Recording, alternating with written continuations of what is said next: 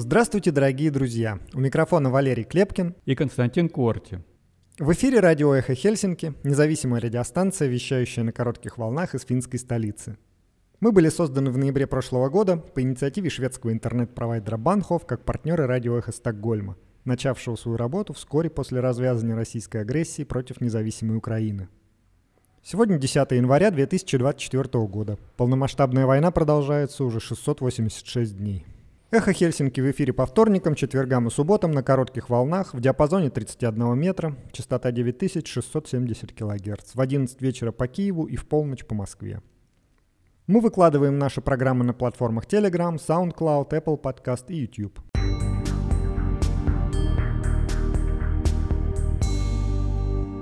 Сегодня в нашем выпуске – Предвыборная кампания продолжается. Еще два кандидата в президенты выступили в предвыборных интервью на Юле. Риторика власть имущих заставляет многих новых финнах чувствовать себя чужими в этой стране, заявила Ли Андерсон, кандидат в президенты от партии «Левый союз».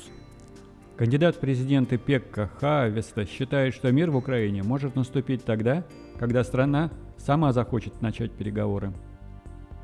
Дофотографировался. Призывника подозревают в уголовном преступлении за размещение фотоснимков в социальной сети. Не вытерпели. Четыре человека в районе Париккала незаконно пересекли границу, проникнув в страну со стороны России. Премьер Пет Триорпо прогнозирует, что восточная граница останется закрытой. Уровень занятости мигрантов в Финляндии быстро растет. На предстоящих скоро президентских выборах можно будет проголосовать дома. Согласно последнему исследованию Chronicles, в России ослабевает поддержка Владимира Путина в его войне в Украине. Речь премьер-министра Швеции Ульфа Кристерсона о возможности войны заставила детей бояться, а взрослых закупать военное снаряжение. Скандал в норвежском спорте. Бывший президент Международного союза биатлонистов Андерс Бессеберг оказался на скамье подсудимых. Он годами получал взятки от представителей российского биатлона и региональных властей. Теоретически Россия может поставить Китаю оружейный плутоний. Запасы оружейного плутония в России самые крупные в мире и составляют около 190 тонн. И ни один международный договор не запрещает России это сделать. Другое дело, что это запрещает здравый смысл. Но сейчас Россия сползает в экономическую зависимость от Китая. Владимир Марахонов о том, к чему может привести зависимость России от Китая.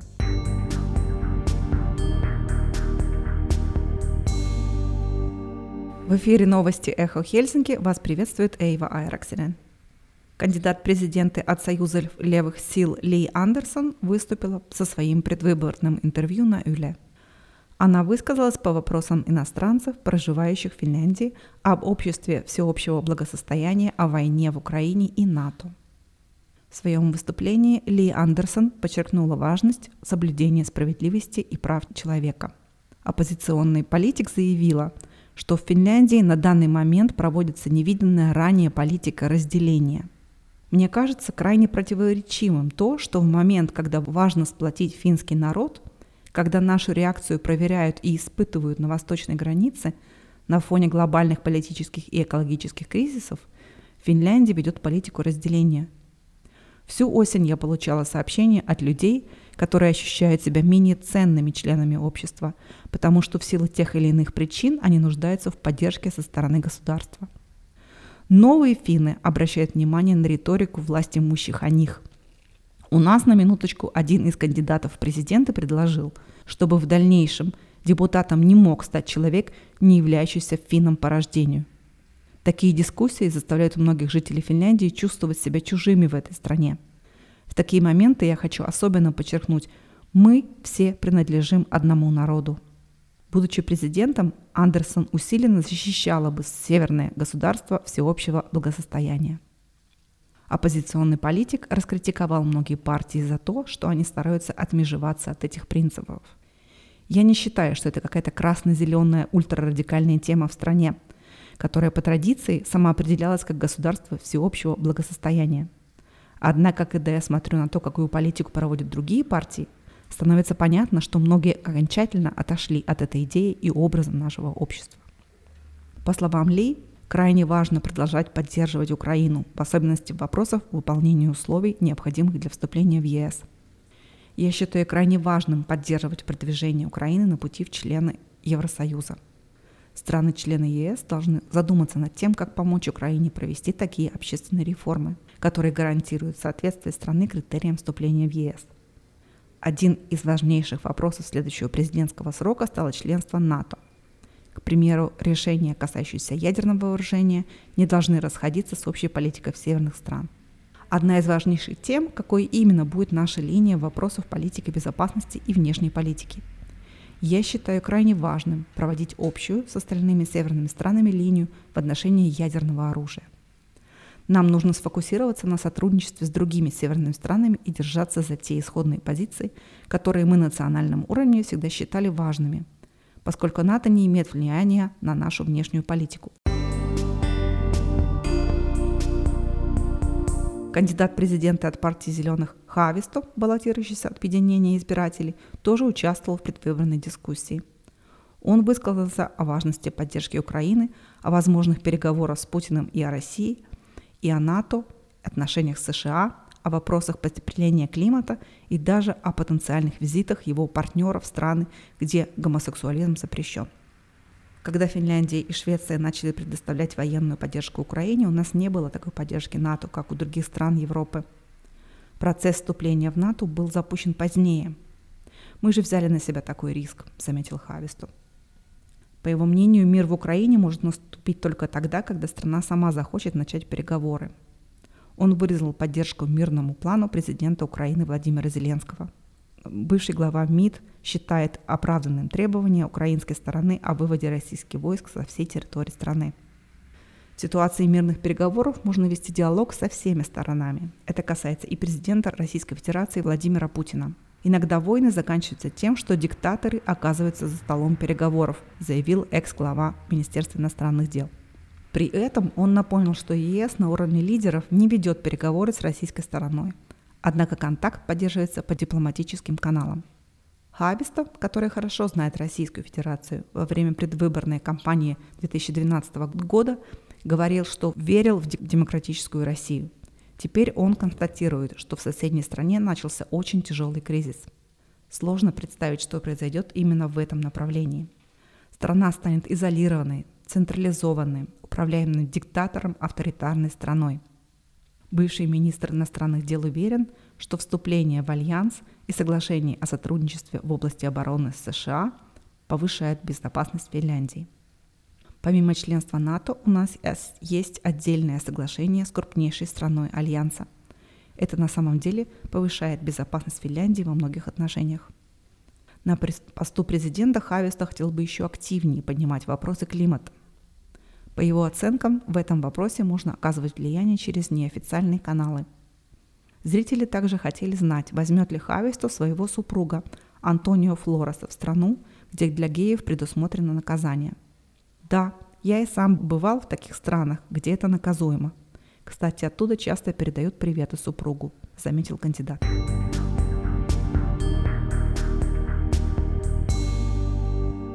Полиция Оулу подозревает военнослужащего бригады Кайну в служебном преступлении, а также разглашении тайны, связанной с безопасностью.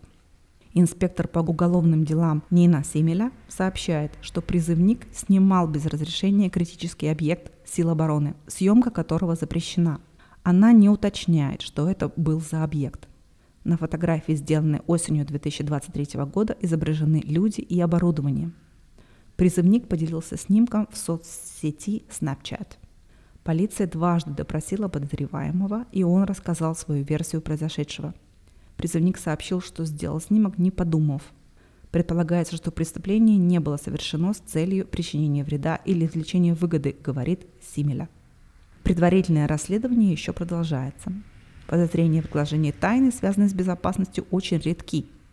Согласно отчету Юля, Судя по всему, до 23 года ни один военнослужащий по призыву не подозревался в совершении такого преступления. Однако за последний год по статье УК «Разглашение тайны, связанной с безопасностью» было начато три предварительных расследования. Юго-Восточное пограничное управление Финляндии задержало четыре человека в районе Париккала за незаконное пересечение границы – Задержанные нелегально проникли в Финляндию с российской стороны. Их подозревают в нарушении пограничного законодательства. Пограничная служба сообщила о задержании в соцсети X. Зам командующего пограничной службы Хейки Ахтиайнен сообщил Юле, что люди были обнаружены в среду после 6 утра. Они попали в Финляндию не через один из пунктов пропуска, а по пересеченной местности. Пограничники выясняют, как нелегалы решили добраться до Финляндии. Ахтиайнен не сообщает пол задержанных или то, запросили ли они убежище. Согласно последней информации, пункты пересечения восточной границы остаются закрытыми до понедельника 14 января.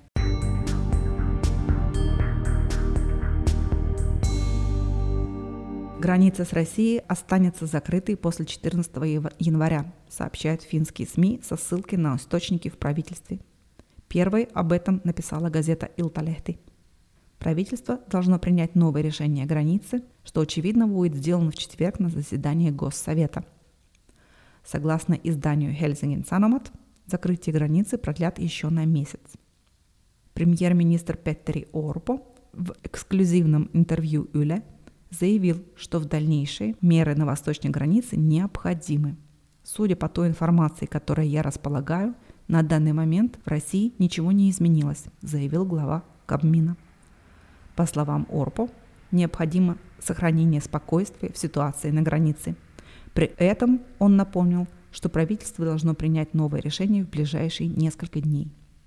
Премьер отметил, что принятие решения на одной чаше находится граница и национальная безопасность, а на другой, к примеру, положение россиян, проживающих в Финляндии.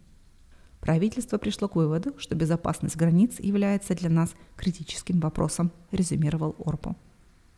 Правительство решило 14 декабря открыть два погранпункта на восточной границе МАП Валима и МАП Нирала – Однако в первый же день со стороны России прибыли более 100 просителей убежища, после чего власти закрыли восточную границу на месяц до 14 января.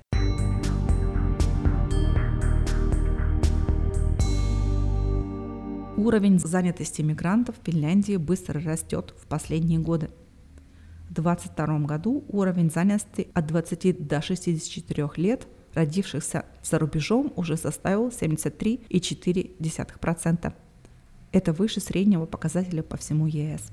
Частично это может быть связано с увеличением числа иммигрантов, приезжающих в страну для работы. Или, например, с увеличением потребности в рабочей силе после годов пандемии, что дает хорошую возможность быстрее найти работу и, конечно, меры по интеграции, заявила старший статистик статистического центра Тарья Баумгартнер. Особенно улучшилась занятость женщин, родившихся за границей. Однако трудовые отношения часто носят нетипичный характер, то есть они являются неполными, временными или речь идет об арендной работе. На выборах президента Финляндии в этом году предусмотрена возможность отдать свой голос дома. В Финляндии активность пожилых граждан на выборах низкая. По данным статистического центра, на прошлогодних парламентских выборах процент проголосовавших резко снизился после 80 лет. Омбудсмен по правам пожилых людей Пайви Топо напоминает, что проголосовать на дому можно при условии того, что попасть на избирательный участок гражданину сложно из-за ограниченной мобильности. О необходимости голосовать дома на предстоящих президентских выборах нужно сообщить в избирательную комиссию муниципалитета не позднее вторника следующей недели.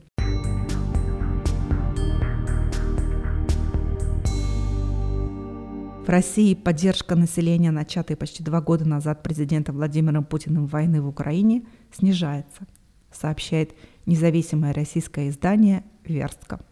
Согласно недавнему исследованию независимой группы «Хроники», теперь за прекращение войны высказывается 40% россиян.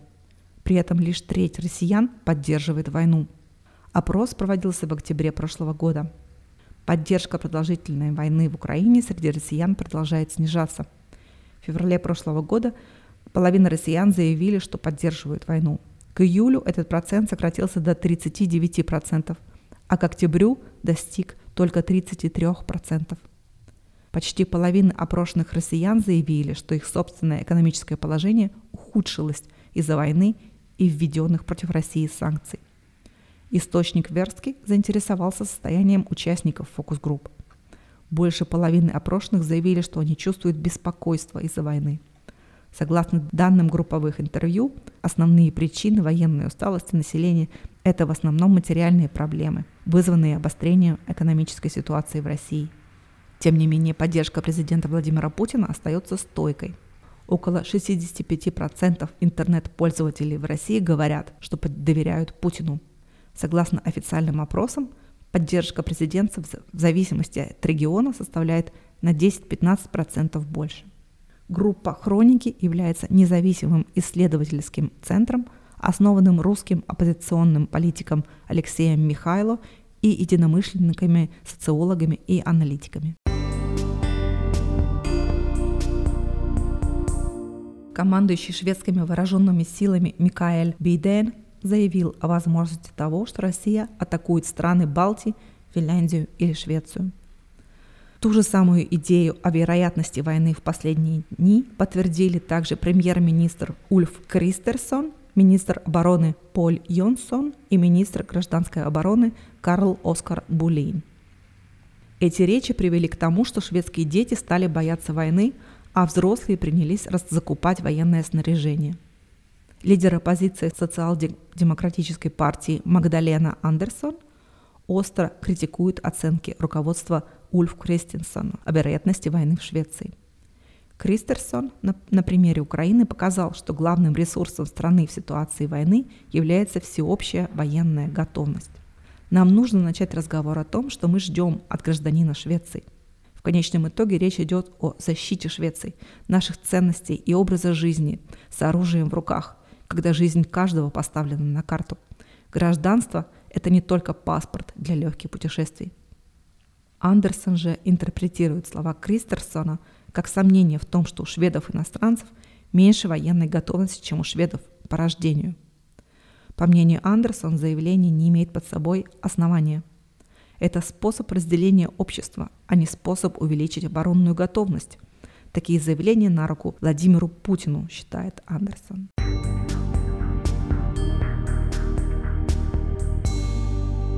В норвежском спорте произошел скандал.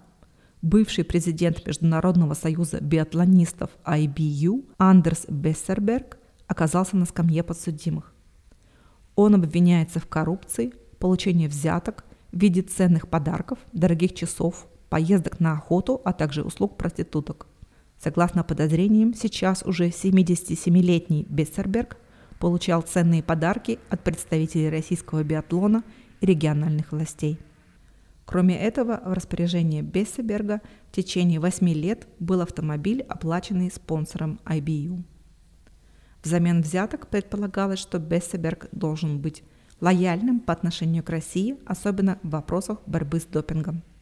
Бессеберг был председателем IBU с 1992 по 2018 год. Он отрицает свою виновность. Если Бессеберг признает виновным, ему грозит 10 лет тюрьмы – сообщает норвежское телевидение TV2 на своем сайте. Процесс обвинения в коррупции Бессербергом длится уже много лет. Его допрашивали несколько различных ведомств. Норвежское бюро расследования экономических и экологических преступлений Ökokrim допрашивало Бессерберга в связи с коррупцией, а полиция Австрии по обману и мошенничеству в области допинга. Расследование все еще продолжается. Его также допрашивало отделение, следящее за порядочностью судей биатлона Biathlon Integrity Unit для внутреннего расследования. Конечном итоге в прошлом апреле Бесебергу выдвинули обвинение. Судебный процесс начался в Норвегии во вторник 9 января. Норвежская ТВ-2 первым опубликовала серию документальных фильмов, в которых бывший председатель Международного союза биатлонистов и нынешний председатель Норвежской Федерации легкой атлетики Эрленд Слоквик рассказывает о своем видении дела Бессерберга. Ужасно, если обвинения оправдаются. Это действительно неприятно для норвежского спорта. Если он окажется виновным, он значительная фигура в норвежском спорте. Это негативно повлияет на, на норвежский спорт, говорит Слоквик документальной серии. Слоквик также утверждает, что Бессеберг хвастался своими дорогими часами. По данным Ökokrim, общая стоимость трех часов составляла около 30 тысяч евро. Мы знали, что он получал подарки, но, возможно, мы не воспринимали это достаточно серьезно. Мы знали о поездках, на охоту и дорогих подарках. Он показывал их нам. В этом смысле он довольно наивен, сказал Слоквик, который подтверждает, что вокруг Бессеберга ходили слухи, что он получал взятки в виде услуг проституток. Согласно обвинениям, это происходило в 2013 году и в 2015 и с 2015 до 2018 и всегда была оплачена российским руководством биатлона. Он, вероятно, сам упоминал что-то из слухов, и слухов было много. Рассказы о женщинах джакузи и многое другое. Слоквик рассказывает, что и, и ему предлагали женское общество во время соревнований в Украине в 2000 году. Российский переводчик представил женщину, которая была его партнершей во время визита. Через несколько дней переводчик вернулся и спросил, почему я не воспользовался услугами женщины, которая мне была представлена – Согласно Слоквику, Бессеберг как руководитель был авторитарен и не терпел, если дела шли в разрез его планов. Он становился злым и агрессивным, если наше мнение отличалось от его. В эфире с выпуском новостей была Эйва Айраксинен. Вы слушаете радио «Эхо Хельсинки». Сейчас в эфире вторая часть большого интервью, в котором эксперт по ядерному оружию, инженер-физик, кандидат физико-математических наук Владимир Марахонов расскажет, что потенциал сдерживания России на 2022 год снизился до уровня ограниченного сдерживания. До уровня, на котором сейчас балансирует Китай, а также о рисках, которые несет зависимость России от Китая в контексте паритета ядерного оружия – ну и с 2015 года я пытался довольно внимательно отслеживать состояние российской ядерной триады. Было, ну, во-первых, было интересно узнать, насколько я ошибся в своих прогнозах. Вот. Ну, а во-вторых, это было просто интересно. Вот. Ну и жидкостные ракеты, они постепенно, очень медленно выходили в тираж, утилизировались. Прежде всего это касалось э, ОР-сотых, потому что как бы сатана, он все время оставалась воевода. Э, их старались заменить на твердотопливный тополь, ну и в последнее время Ярс, тополь тоже, в общем, это маломощная ракета, и сейчас они устарели. Но эти ракеты э, были менее мощными, и вопрос о замене сатаны все равно стоял. И тем более, что американская противоракетная оборона, она усиливала свои возможности со временем. Ну, вот. И для решения этих задач была начата программа по разработке комплекса «Сармат». Собственно, эта программа была начата еще до 2014 года, но все-таки она была сильно секретная. Я не могу сказать, что я там много чего знаю, но по некоторым данным она предполагала разработку новой ракеты, которая была более подобна ОР-100, то есть где-то на 100 тонн Э, взлетной стартовой массы. Но потом тех заданий изменили. Ну, вообще с этой программой было очень много странного. Во-первых, эту задачу поручили КБ Макеева, а, которая, в общем-то, э, специализировалась больше на ракетах для подводных лодок. Хотя было бы гораздо более естественно поручить это КБ Челомея, которая делала УР-100 Уэрстон. Но, видимо, здесь сыграли роль какие-то межведомственные разборки. Скорее всего, коррупция, как мне кажется. Сейчас а, этого в военной промышленности немерено, поэтому быстрее всего вот это и поспособствовало. Ну и, как мне кажется, это явилось одной из основных причин того, что все сроки были сорваны. А, когда стало ясно, что КБ Макеева не справляется, подключили КБ Челомея, Реутовская, но это пока не помогло. И, в общем-то, первое образковое испытание провели только в 2019 году. Образковое испытание – это, в общем, по сути, испытание стартового ускорителя. Как ракета выбрасывается из шахты. Она выбрасывается, включается маршевый двигатель, она пролетает некое расстояние и падает. Вот. А первый единственный пуск состоялся 20 апреля 2022 года. Ну а дальше начались уже совсем странности – там было много сообщения о том, что вот-вот, вот сейчас начнем, вот сейчас уже на боевое дежурство. Ну и последнее заявление 1 сентября 2023 года российские СМИ растиражировали сообщение Юрия Борисова, глава Роскосмоса, я напомню, о том, что Сармат поставлен на боевое дежурство. Ну и было много шума, там РИА Новости, другие газеты. Я попробовал проверить источник и выяснилось, что это заявление было так на ходу почему-то сделано перед младшими или средними школьниками на марафоне знаний. Не знаю, чего лучше думать по этому поводу. Но Вряд ли перед такой аудиторией будут рассказывать, какие, какое оружие стоит на вооружении. Ну вот, э, Валерий, воздержитесь от смеха. Я тоже так как немножко обалдел, когда это увидел. Вот. Не знаю, что и думать по этому поводу, но я, в общем, подожду, пока это будет заявлено перед более солидной аудиторией. Ну вот, ну, короче, в 2022 году с точки зрения стратегических ракетных войск Россия находилась в классическом периоде перевооружения. Знаете, такой классика, когда старое оружие уже вышло в тираж, а новое еще не стало в строй. Вот нормальное правительство в этой ситуации сидит максимально тихо и воевать в соседние страны не ходит. Ну, если это нормальное правительство. На начало 2022 года, как мы с вами уже говорили, где-то 30-34% боеголовок были все еще размещены на комплексах воевода это ну, в районах дислокации Ужура, Домборовский. Ужур – это Красноярский край, Домборовский – это Оренбург, это Южный Урал. И когда осенью 22 э, года начались угрозы нанесения тактического ядерного удара по Украине, ситуация действительно стала крайне опасной. Вот. И эта опасность прежде всего была связана с тем, что можно назвать синдромом генерала беседы. Вот. Помните историю с пятой службы ФСБ, которая занималась разведкой на украинской территории, когда бравые доклады генерала Беседы и его сотрудников о том, что российскую армию будут встречать цветами с салом, явились одной из основных причин начала вторжения в Украину в феврале прошлого года, позапрошлого года уже, извините.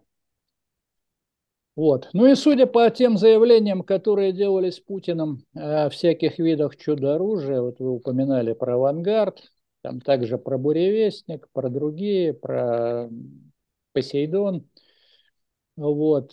Э, доклады подчиненных его, на которых он строил свои выступления, они тоже не страдали избытком достоверности. И картина наверняка давалась значительно приукрашенная, а понимания реального уровня соотношения ядерных сил России и США не было. Вот. Но это соотношение вообще вполне могло иметь и, скорее всего, имело следующий вид. Мощность ядерной триады США с 2015 года не уменьшилась, а наоборот выросла.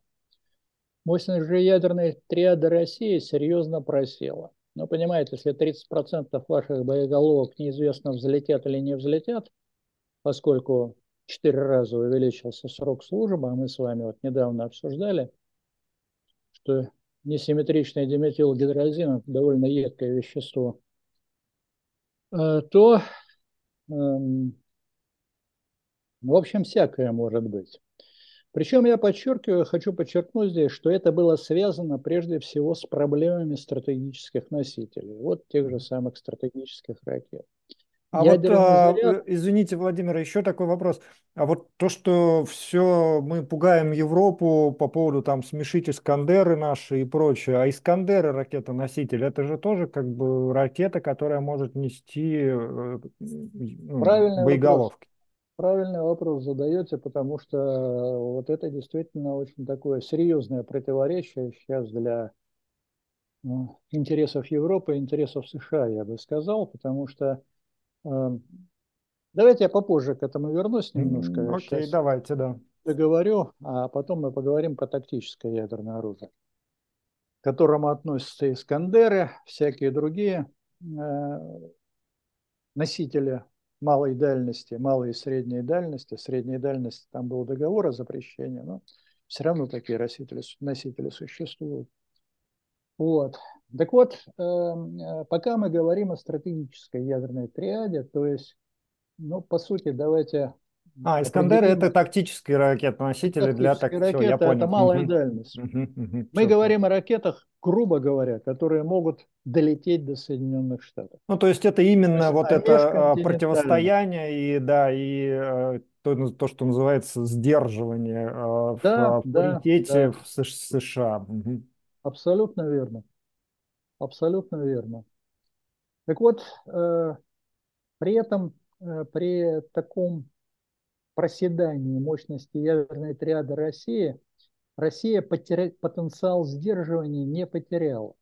Но на начало 90-х и потом уровень сдерживания, который существовал, он э, был максимальным, и этот максимальный уровень сдерживания называется Mutually Assured Destruction, э, аббревиатура MAD, MAD, то есть слово сумасшедший на английском. Это уровень сдерживания, когда при начале ядерной войны, кто бы ее ни начал, противники обрекали себя на гарантированное взаимное уничтожение.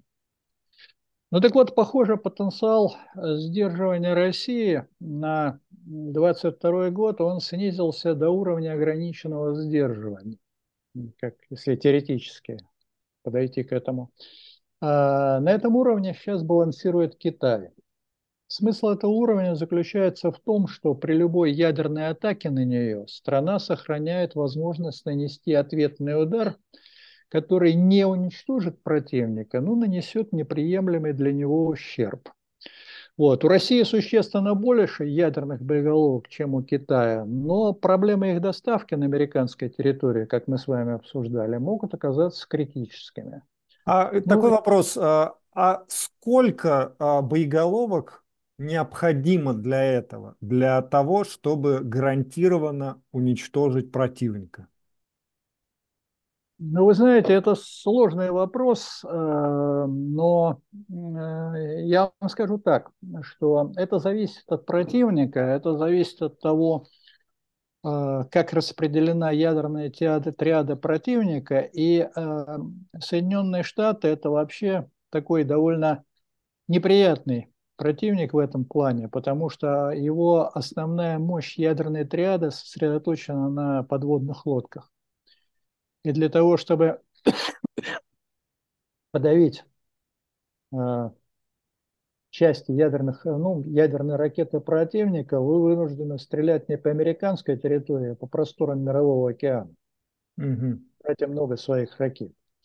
Вот. Я сейчас вам не, не, не могу сказать, сколько э, конкретно нужно ракет, чтобы, э, ну, грубо говоря, сказать, стереть в пыль всю Америку, но э, трудно сказать. Ну, а, просто, а, как я понимаю, э, гарантированное уничтожение а, подразумевает уничтожение территории страны. Смысл, ну, от того, что ты уничтожишь одну подводную лодку где-то в Тихом океане, э, собственно, сама страна, ну, понесет, конечно, ущерб. Э, погибнут люди, потонет там подводная лодка, но по сравнению с... Э, как это, то есть никакого неприемлемого ущерба стране нанесено не будет. А, как я понимаю, тут речь идет именно об уничтожении инфраструктуры территории страны и ее жителей, и ее экономики, то есть именно самой территории. С этой точки зрения, я просто к тому, что вообще есть ли необходимость именно в гарантированном уничтожении, потому что если есть неприемлемый ущерб, а, то, мне кажется, этого достаточно в любом случае. То есть э, это я к вопросу, а вообще о необходимости ядерного оружия, вот то, что мы в конце потом поговорим, может быть, я опять там вперед забегаю. Ну, дело в том, что неприемлемый ущерб, он для каждой страны свой. То есть вы, э, это зависит от того, что вы сами считаете для себя неприемлемым ущербом. Э, например, про, э, при взаимоотношении США с Китаем, Китай может уничтожить несколько крупных городов Америки, ну, реально, вот при том наличии ядерных боеголовок, которые у него есть. Или даже может быть один-два крупных городов, но для Америки это все равно будет неприемлемый ущерб. Здесь есть еще один нюанс, понимаете, вот, который э, был связан с, э, с, отношен... ну, с взаимоотношениями э, ядерными вот, России и Америки, когда Россия начала грозить Америке тактическим ядерным ударом.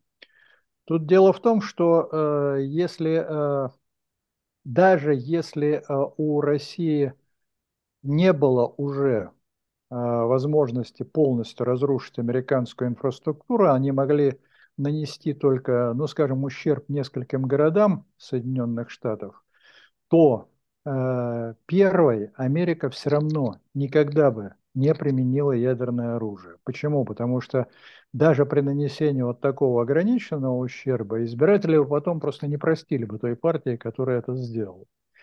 А вот в случае, если э, противоположная сторона сама начинает, сама первой наносит удар, вот та самая сторона, которая имеет только ограниченный потенциал сдерживания, это уже может окончиться трагически для этой стороны.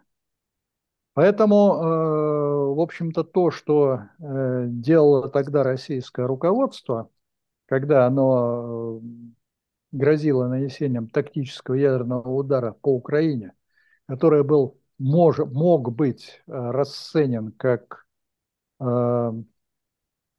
сигнал к началу ядерной войны, так сказать, первый удар ядерной войны, это все ну, в предельном случае могло кончиться тем, что Америка бы ответила массированным ядерным ударом. Там ведь тоже не все белые зайчики.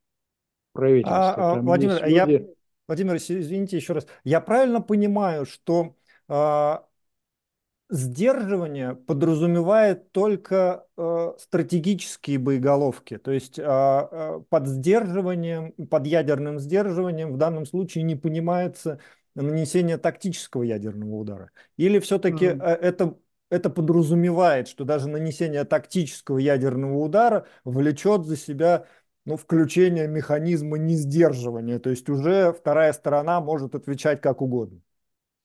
Понимаете, какое дело? Значит, ну, если мы, э, опять же, говорим о взаимоотношениях э, только двухсторонних США и России, ну, пока, как я понимаю, только две вот э, то ну, сверхдержава удар... у нас одна, а плюс вот мы сейчас, наверное, как великая держава, скорее всего, уже, да, то есть, э, но, по крайней мере, только у двух стран есть, э, у двух государств есть э, возможность взаимного уничтожения, это у США и у России, не у других. Ну, на, сегодняшний, на сегодняшний день сопо, ядерный сопоставимы только ядерные потенциалы США и России. Угу. Ну, ядерный есть... потенциал Китая, он еще не э, сопоставим. Хотя полным ходом движется к этому моменту. Ну да, к Китаю мы перейдем попозже. Да, продолжайте, извините, перебил. Э, так вот, э, в принципе, вот эти, это обстоятельство, что э, тогда действительно возникла очень серьезная опасность. Эм, ну, по сути, все зависело от ответа американцев. Они могли ответить сдержанно, могли ответить не сдержанно. Вот, если бы они ответили не сдержанно, риск ядерной войны был очень высокий. Ну и понимая это, я решил, что надо выступить на эту тему публично. И сделал это, написав статью, описывающую мое понимание ситуации, которую я вам сейчас изложил. Ну и выступил на нескольких, на нескольких популярных каналах в YouTube. Но после этого, например, Марк Фейкин, который является опытным адвокатом, сказал мне, что вот теперь мне уж точно ни в коем случае в Россию теперь нельзя. Вот. Я не знаю, какое влияние оказали мои выступления, но в России начали выступать на эту же самую тему и более серьезные организации. Например, вот Институт международной экономики, мировой экономики и международных отношений. Есть такая крайне серьезная контора, которая примерно соответствует Rand Corporation в Соединенных Штатах. Вот, они тоже вы, выпустили доклад на эту тему. Ну и в конце концов напряженность упала. Ну и вот на сегодняшний день я считаю, что реально такой угрозы нет, потому что вот этот вот синдром генерала беседы, он сейчас уже не действует. Сейчас уже, я полагаю, что в российском руководстве все все понимают. То есть Путину принесли а выступ... наконец-таки нужные папочки. Ну, примерно так, да. Вот. А выступление типа выступлений Караганова – это скорее словесные интервенции. Хотя и эти выступления сейчас вызывают немедленные протесты даже в кругах, приближенных к власти. Например, вот Совет по внешней оборонной политике недавно выпустил, выступил против Караганова, ну, в конце прошлого года. Вот, вот в таком состоянии это сейчас находится. Так вот, на сегодняшний день, на сегодняшний день у нас э, вот это перевооружение не кончилось.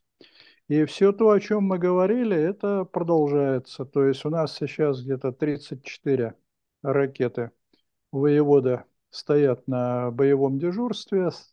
Значит, э, словам Юрия Борисова о том, что Сармат поставлен на боевое дежурство, я не верю. Американцы тоже не верят, поэтому в своих расчетах на 23 год этого не учитывают. На 24 а, на 20... или на прошлый год? А на прошлый, на, на 24 а, на еще не появилось пока а, расчетов. Угу. Вот. Эм, ну, то есть вот такая сейчас э, в этой области обстановка. Но на сегодняшний день существует другая очень серьезная угроза, связанная с противостоянием Китая и США. Вы уже упомянули об этом, но вот сейчас я бы, э, с вашего позволения, немножко... Ну, я, я, я, да, сейчас мы перейдем. Я еще тогда, чтобы нам э, ту тему закончить, э, вот то, что я начал про Искандер, это, это вот касательно тактического угу. ядерного оружия. То есть Сейчас э, Путину принесли, как я подозреваю, как вы сказали, да, наконец-таки правильные папочки. И э, вопрос даже применения тактического ядерного оружия э, в повестке в принципе уже не может стоять, потому что они понимают э, даже в российском руководстве, что э, это может привести к очень ну, неприемлемым последствиям, скажем. Я надеюсь, что это так. Но вот по, скажем так, по фактической стороне дела, здесь э, Европа находится в очень неприятной ситуации. Потому что э, вот этот вот кризис российского вооружения, он связан с кризисом в носителях, стратегических носителях. А вот тех носителей, там, Искандеры, Ониксы, ну, собственно, даже КАТ-102, которые на самом деле для Америки сейчас стратегическими не являются, э, корабельные ракеты, что еще там, кинжалы все эти. Вот эти э, ракеты, которые являются тактическими, их очень много, и, э, в общем-то, практически все они проектировались как ракеты двойного применения. То есть на них можно было поставить конвенциональную боеголовку, а можно было поставить ядерную боеголовку. Там нужно было немножко переделать конструкцию, но это, в общем, несложная вещь. Так вот, э, Европа э, в этом смысле находится в очень уязвимом положении, потому что э, ядерных боеголовок, которые достаточно для того, чтобы, ну, в общем-то, нанести очень серьезный удар по Европе, у России достаточно. И здесь э, все очень э, зависит от позиции Америки. Вот. Америка сейчас находится в выгодном положении, потому что она может, э, в общем-то, давить на Россию довольно сильно, не опасаясь, что э, Россия может серьезно ответить. А вот для Европы, для Европы это крайне опасно, потому что если вдруг что-то возникнет, то ракет, которые долетят до европейских центров, у России очень много. Они не могут долететь до Америки, но до Европы долетят. Вот такая парадоксальная ситуация сейчас на сегодняшний день. Ну да, то есть США как гарант выступает, но Европа полностью в данном случае э, зависит от сдерживания э, России со стороны США. Ну, примерно так. Понятно. Поэтому сейчас а, даже в Финляндии обсуждают вопрос а, на президентских дебатах а, о возможности размещения ядерного оружия на территории Финляндии пытаются, и, как я понимаю, уже закупают или закупили вот этот израильский железный купол, чтобы как-то защититься. В общем, тема такая актуальная даже, даже в Финляндии, смотря, несмотря на то, что а, она вступила ну, в НАТО, понимаете, а угрозы фин... вступлением все-таки реально выросли, получается. В Хоть Финляндии сейчас выросли. основные угрозы связаны не с вступлением в НАТО. Вступление в НАТО – это, в общем-то, оно действительно усилило безопасность Финляндии. Сейчас Финляндия заключила двухсторонний договор с Соединенными Штатами, так называемый DCA, Defense Cooperation Agreement. И, собственно, все обострение на российской границе – это следствие заключения этого договора, на мой неискушенный взгляд. А там действительно, в общем, вещи могут начаться крайне неприятные. Но это не совсем тема нашего интервью сейчас. Ну да, да, окей. Поэтому... А, перейдем к Китаю. Э, на сегодняшний день э, существует, э, в принципе, другая очень серьезная угроза, которая связана с противостоянием Китая и США. Ну, как вы знаете, в конце 2022 года была принята стратегия национальной безопасности Соединенных Штатов, где было, так сказать, черному по белому написано, что Китай является единственным стратегическим противником Соединенных Штатов на сегодняшний день.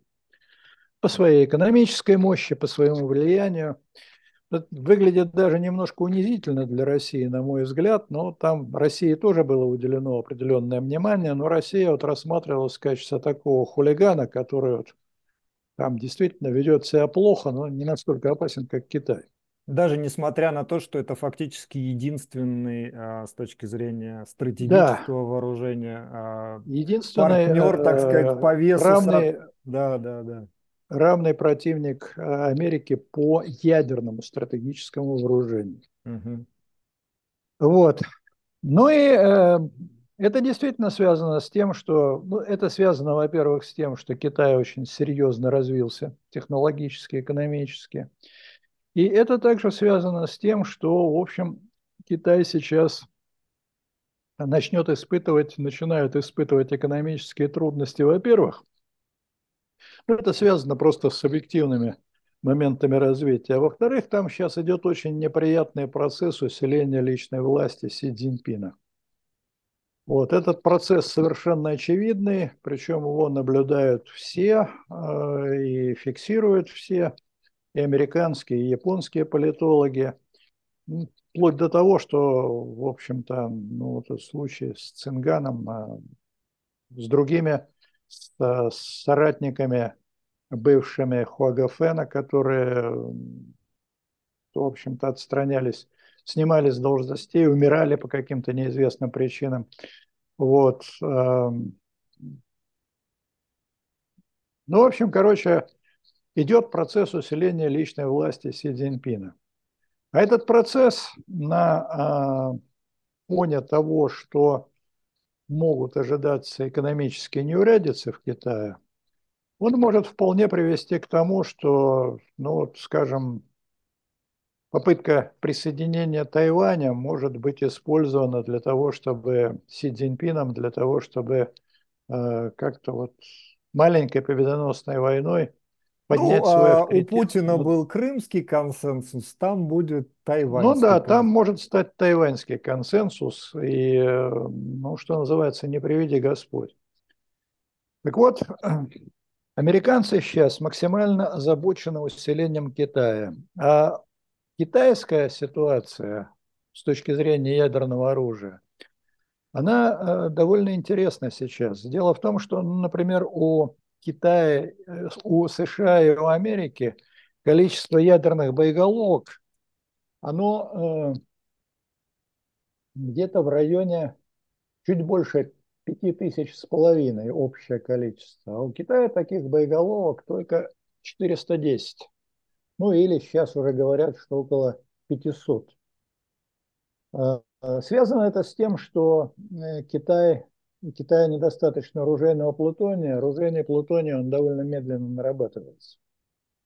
Так вот... Э, а проблем с деле, ракетоносителями э, у Китая нет? А с ракетоносителями сейчас у Китая все более-менее хорошо. У него есть сейчас это самое э, Дунфен 41, который летает на 12 тысяч километров. У него плохо с подводными лодками, они шумные. И Ракеты там сейчас не очень хорошие. Зуйлин. Ну, основная а, но... проблема это нехватка именно боеголовок. Основная проблема это нехватка оружейного плутония. Он сейчас э, вводит новые реакторы, которые двойного назначения, которые могут делать оружейный плутоний. Россия ему поставляет для этого высокообогащенный уран. А, ну, теоретически Россия может поставить Китаю оружейный плутоний. Запасы э, оружейного плутония в России самые крупные в мире составляют где-то около 190 тонн. Понимаете, это очень много.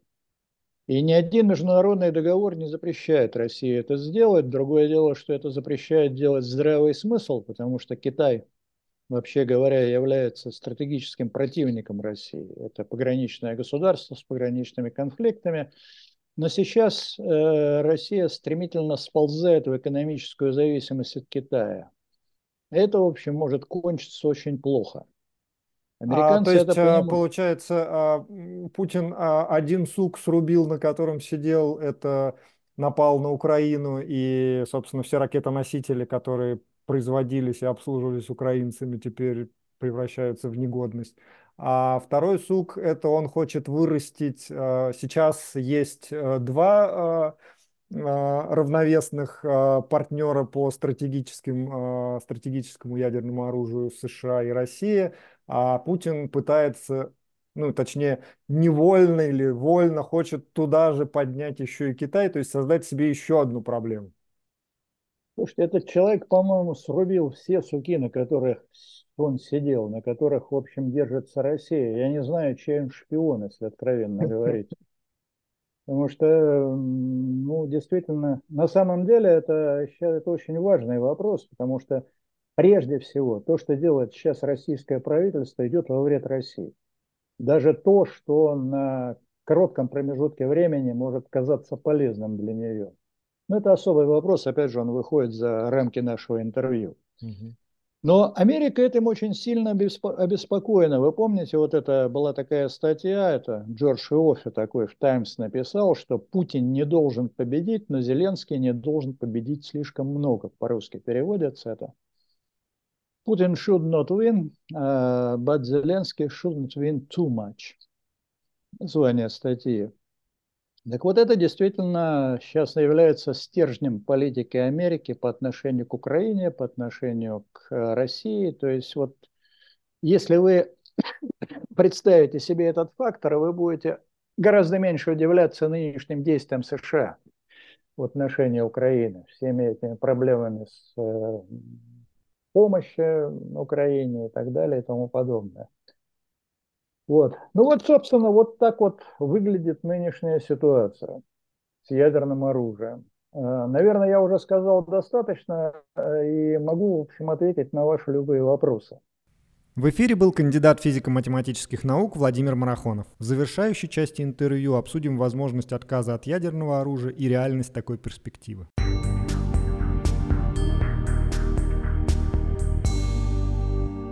Наша сегодняшняя программа подошла к концу. Напомню, что «Эхо Хельсинки» в эфире по вторникам, четвергам и субботам на коротких волнах в диапазоне 31 метра на частоте 9670 кГц в 11 вечера по Киеву и в полночь по Москве.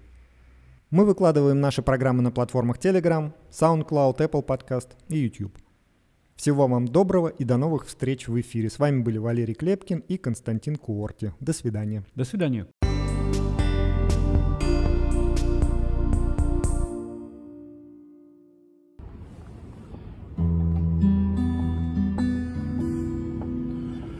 Я прощаюсь со страной, где Прожил жизнь, не разберу чью. И в последний раз пока здесь Этот воздух, как вино, пью, А вины на мне земля нет.